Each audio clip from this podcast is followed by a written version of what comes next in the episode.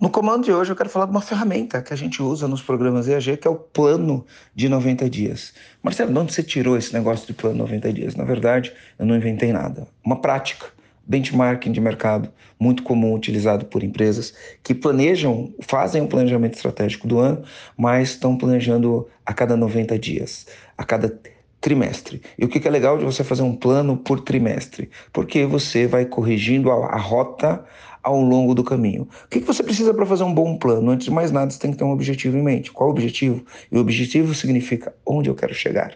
No final do ano, o que, tem que ter sido verdade para falar, estou satisfeito com a minha empresa? Quais resultados eu vou buscar? Quanto de faturamento, quanto de margem, quanto de lucro, quanto de geração de caixa, quantos clientes, quantas cidades eu vou atender, quais os canais? Tudo isso é direcionado por uma visão e a gente vai fazer um planejamento estratégico. A partir daí, o que, que a gente precisa fazer? A gente entende que de tantas possibilidades, não dá para fazer tudo, porque fazer gestão é você alocar os recursos certos. Quais recursos? Tempo, dinheiro e pessoal, tá? E esses recursos são limitados. O tempo é limitado, o dinheiro, dependendo da situação, ele é quase ilimitado, mas ele tem um limite, tá? E pessoas é um recurso limitado, né? Na quantidade, na capacidade, na qualidade, ele é um recurso limitado. Então, menos é mais. O que, que a gente precisa para ter um bom plano?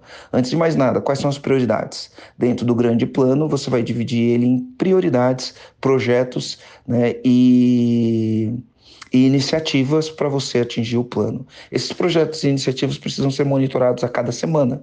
Então você vai fazer um plano de 90 dias, dividir ele por mês, quais os resultados você quer atingir no primeiro, no segundo e no terceiro mês. E aí não dá para você fazer gestão só no final do mês. Então você vai dividir as suas iniciativas, os seus projetos em ações durante sua semana. Como você faz isso? Blocos semanais. Você vai pegar na tua semana, vai pegar projeto 1, vai alocar ele na sua agenda. Por que alocar ele na sua agenda?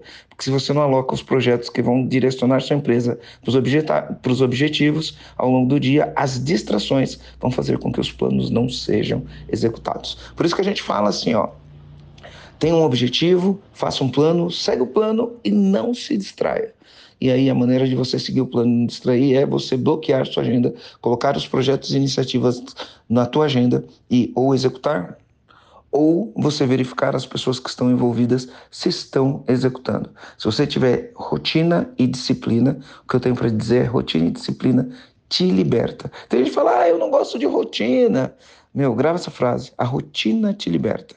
Então, um bom planejamento, disciplina, sem distração, vai fazer você atingir todos os seus objetivos. Tem mágica nisso? Não, tem pragmatismo, execução, é, comprometimento e ação disciplinada. Então, comandante, está terminando mais um episódio. Eu vou pedir aqui para você avaliar o nosso podcast aqui no Spotify e compartilhar com seus amigos que também são empresários. É isso aí. Valeu!